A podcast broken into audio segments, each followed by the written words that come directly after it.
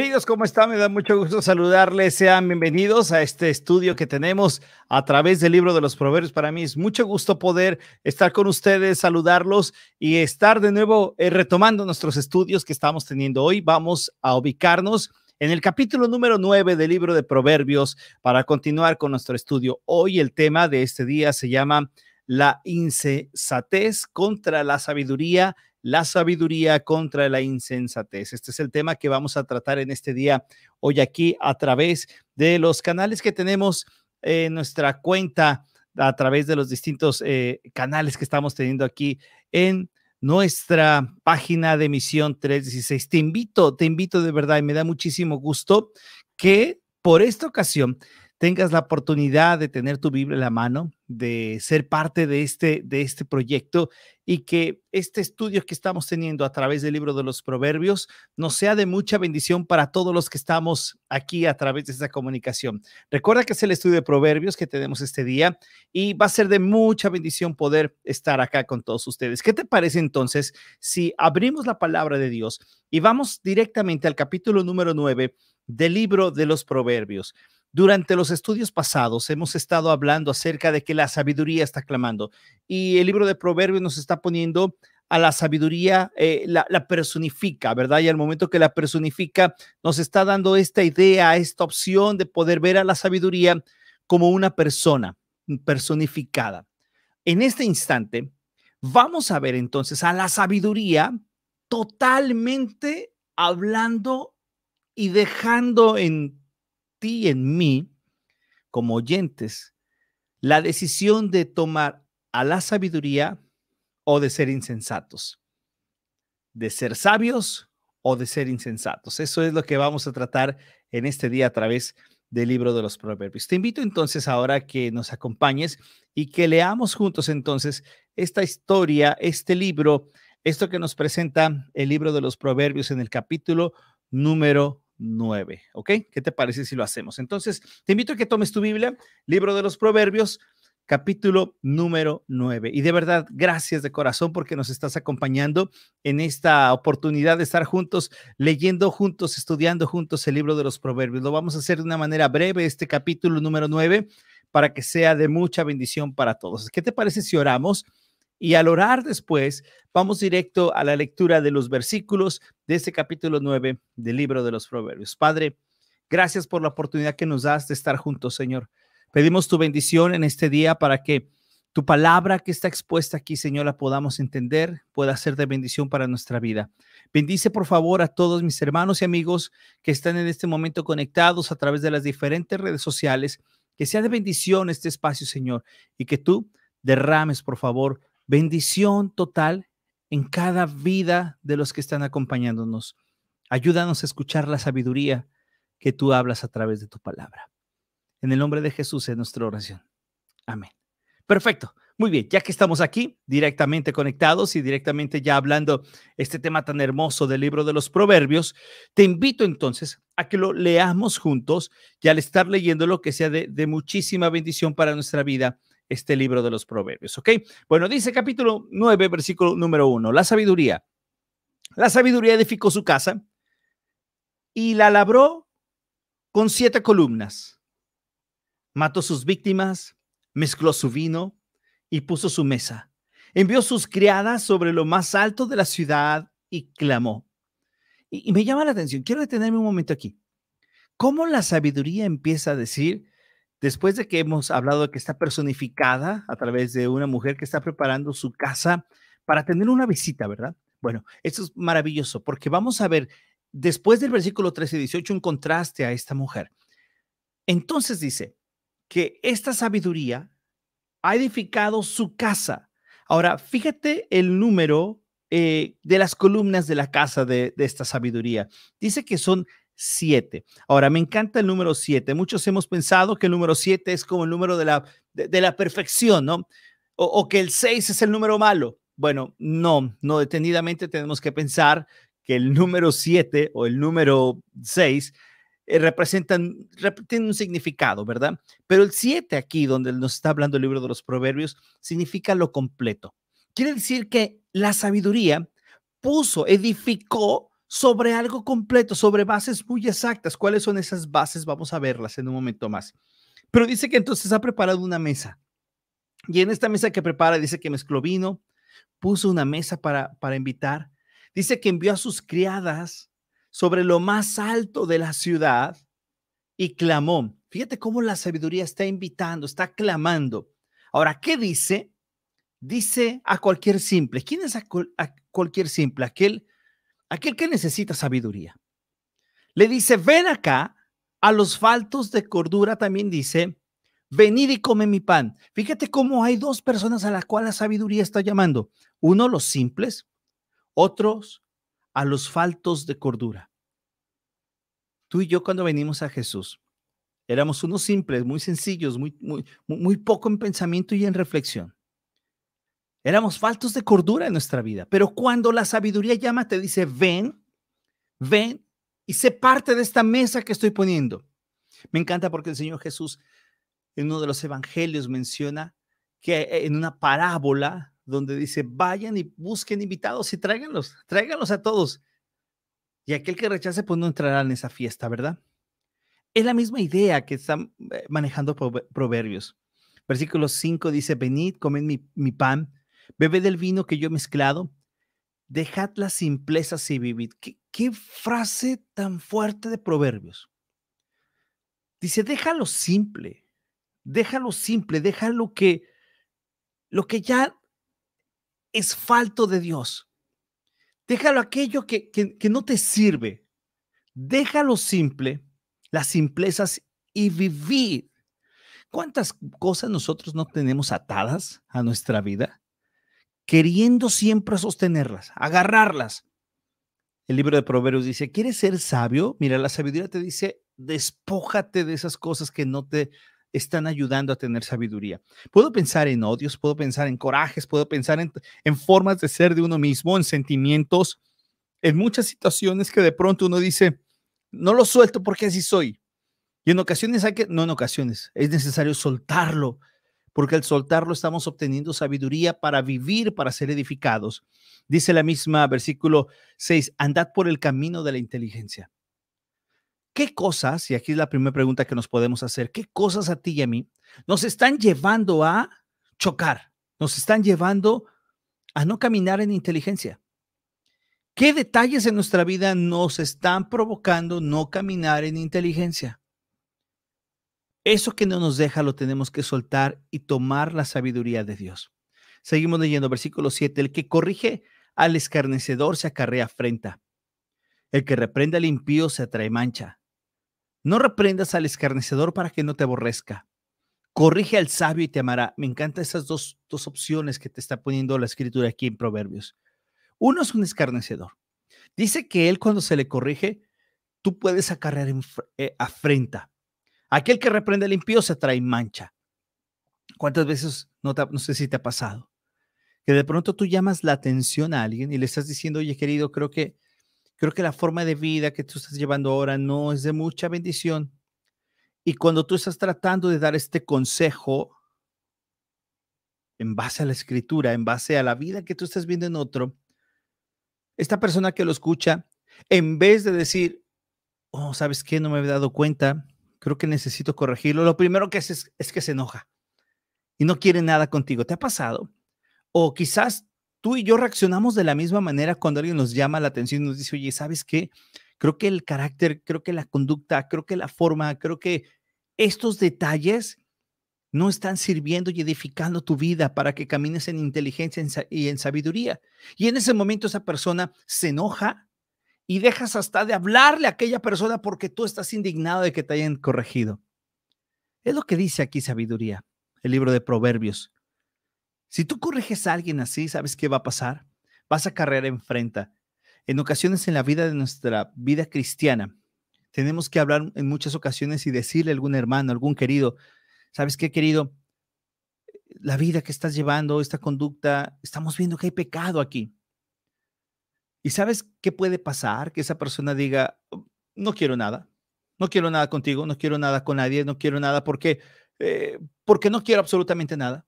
Y se enoja y hace afrenta y te deja de hablar o se va de la iglesia. ¿Por qué? Porque, porque has llamado atención y entonces no quiere nada.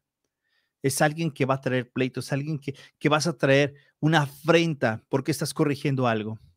Ahora dice, da al sabio, ve lo que dice el versículo 9, da al sabio, da, da al sabio y será más sabio. esta es una frase de proverbios que me encanta. Da al sabio y será más sabio. Aquel que obtiene el consejo de Dios, aquel que se deja llevar por la sabiduría de Dios cuando dice, es cierto, lo voy a hacer. ¿Sabes cómo se convierte esa persona? En sabiduría. Me encanta lo que el Señor Jesús más adelante dice en uno de, en uno de los evangelios. Aquel que escucha mis palabras, escucha esto por favor, querido. Aquel que escucha mis palabras, lo compararé a un hombre, a un hombre sabio que está edificando su casa sobre la roca. Pero aquel que no, aquel que rechaza las palabras de Dios, entonces está edificando su vida sobre paja, sobre algo que va a derrumbar la vida. Ahora, esto es importante. Cuando el libro de sabiduría nos dice, da al sabio será más sabio, enseña al justo y aumentará su saber. Es cuando tú encuentras en alguien ese corazón dócil, ese corazón que busca ser enseñable, ese corazón que está buscando ser de Dios. Querido, la pregunta que yo te hago a ti hoy, me hago yo mismo y que la escritura nos afrenta y nos dice, ¿qué tipo de corazón tienes? ¿Estás teniendo un corazón humilde, sencillo, capaz de que cuando es corregido se deja corregir? Un corazón manso que cuando Dios a través de su disciplina, de su amor, te va indicando cuál es el camino que debes de hacer en tu vida personal, en tu familia, en tu entorno, en tu iglesia, y te dice, esta es el camino, y tú lo aceptas con mansedumbre. ¿Qué tipo de corazón tenemos? Versículo 10 es un versículo, es una frase que está muy hablada, muy mencionada a través del libro de los Proverbios. El temor de Jehová es el principio de la sabiduría. Nadie puede ser sabio, lo hemos dicho a lo largo de este estudio, si no tienes temor a Dios. ¿Cuál es el temor a Dios? No de, oh, Dios me va a castigar. El temor a Dios es este temor donde tú lo ves de manera reverencial, donde tú dices, no te quiero fallar, Dios. Y ahora dice, si tú haces esto, tú vas a tener sabiduría. Ahora ve lo que dice la frase a continuación del versículo 10. Y el conocimiento del Santísimo es la inteligencia. Jesús cuando decía, la vida eterna, ¿qué es la vida eterna? La vida eterna no es vivir muchos años, no es vivir largo tiempo. La vida eterna es conocer a Dios. Y mira cómo dice este proverbio el conocimiento, ya, que tienes temor y sabiduría, ya que tienes el temor a Jehová, que es el principio de tu sabiduría, entonces el conocimiento del Santísimo, el conocimiento de Dios es la inteligencia. Porque cuando tienes temor a Dios, lo que quieres es conocerle. Como lo respetas, le honras, le quieres conocer. Y esto es algo tremendo porque en esta batalla entre la insensatez y la sabiduría, la sabiduría te está diciendo, ven y conoce el principio básico que es Dios. Ven y edifica tu casa sobre la roca que es Cristo. Ven y haz de tu vida una vida sabia conforme a la palabra de Dios. En este mundo todos hablan. En este mundo todos tienen opiniones. En este mundo las opiniones más tentadoras son aquellas que contradicen a Dios. Acuérdate de Eva. Eva cuando ve el fruto dice, ¿sabes qué? Este fruto es agradable a mis ojos agradable a mis ojos. Y cuando es agradable a mis ojos, cuando tú y yo tenemos algo agradable a lo que nosotros queremos y pensamos, en ese instante dejamos de lado lo que Dios opine. Es como el matrimonio. Cada vez que hay alguien que como en el libro de Proverbios que nos enseña de infidelidades, que nos enseña de que te alejas de casa, cada vez que alguien dice no al matrimonio, es estarle diciendo no al plan de Dios cuando tú dices no a lo que Dios ha establecido desde antes de la fundación del mundo, cuando tú te niegas a creer lo que Dios ha constituido como matrimonio, como el hombre y mujer, cuando tú niegas lo que Dios hace en la vida de las personas, tú estás negando el plan de Dios porque quieres hacer lo tuyo. Ahora ve lo que dice el versículo 11, porque por mí se aumentarán tus días. Lógico, una persona que vive en sabiduría trata de andar siempre con precaución, con sabiduría, sabiendo lo que viene, pero estos, esta largura de días no lo tomes únicamente al tiempo que vivimos en este mundo. Dice la escritura que no somos ciudadanos de este mundo, que somos ciudadanos del cielo. Y alguien que te puede dar solamente la prolongación de tus días es Cristo Jesús en la vida eterna. ¿Para qué queremos prolongación de días si vamos a vivir días llenos de, de lo que vivimos hoy en este mundo? La prolongación de días, la vida eterna es para que conozcamos a Dios. Dice versículo 12, si fueres sabio, para ti lo serás. Y si fueres escarnecedor, pagarás tú solo. Como si eres sabio, vas a tener tu retribución. Pero si tú eres aquellos que no eres corregible, que te llama Dios la atención, te disciplina, pero tú no quieres nada con él, tú rechazas lo que Dios hace, entonces tú vas a tener un pago para ti mismo. Ahora ve lo que nos pone Salomón. Ya nos dijo que la mujer insensata, eh, eh, eh, sabia, perdón, la sabiduría, ha puesto una mesa, ha mezclado vino, ha hecho un buffet quizás para, para mostrar y digan, ven a comer. Pero del versículo 13, en los siguientes, para terminar, vamos a encontrar lo que hace esta mujer insensata. Primero es alborotadora. Segundo, es simple e ignorante. Ahora fíjate lo que dice, versículo 14, se sienta en una silla a la puerta de su casa. Ve la actitud de la mujer, alborota, en este caso, es simple, es decir, no piensa, ignora, está ignorando las verdades de Dios. Y aparte se sienta en una silla a la puerta de su casa. Dice que está en los lugares altos de la ciudad, igual como se está poniendo a la par de la sabiduría que también clamaba en lo, en lo alto de los montes. Dice, para llamar a los que pasan por el camino igual que la sabiduría. Dice a cualquier simple, ven acá, igual como llama la sabiduría, ven acá. Pero ve lo que va a decir ahora la insensatez. A los faltos de cordura dijo, las aguas surtadas son dulces. Lo prohibido es rico. Aquello que te están diciendo no lo hagas, tú dices, ¿por qué no? Quizás está delicioso. Y el pecado nos seduce a decir, es que esto que se siente, esta adrenalina, este tener una aventura, este, este robar, este mentir, estas opciones que tienes son dulces porque te pueden quitar, te pueden quitar quizás de algún problema, te pueden quitar quizás la apatía que vives en un lugar. Entonces lo ves dulce, lo ves deleitoso y luego ve lo que dice, y el pan comido en oculto es sabroso. Dos palabras que debemos de tomar muy en cuenta. Lo primero, hurtadas, robadas y ocultas. Cuando alguien roba, cuando alguien hace algo oculto, eso es sinónimo de pecado.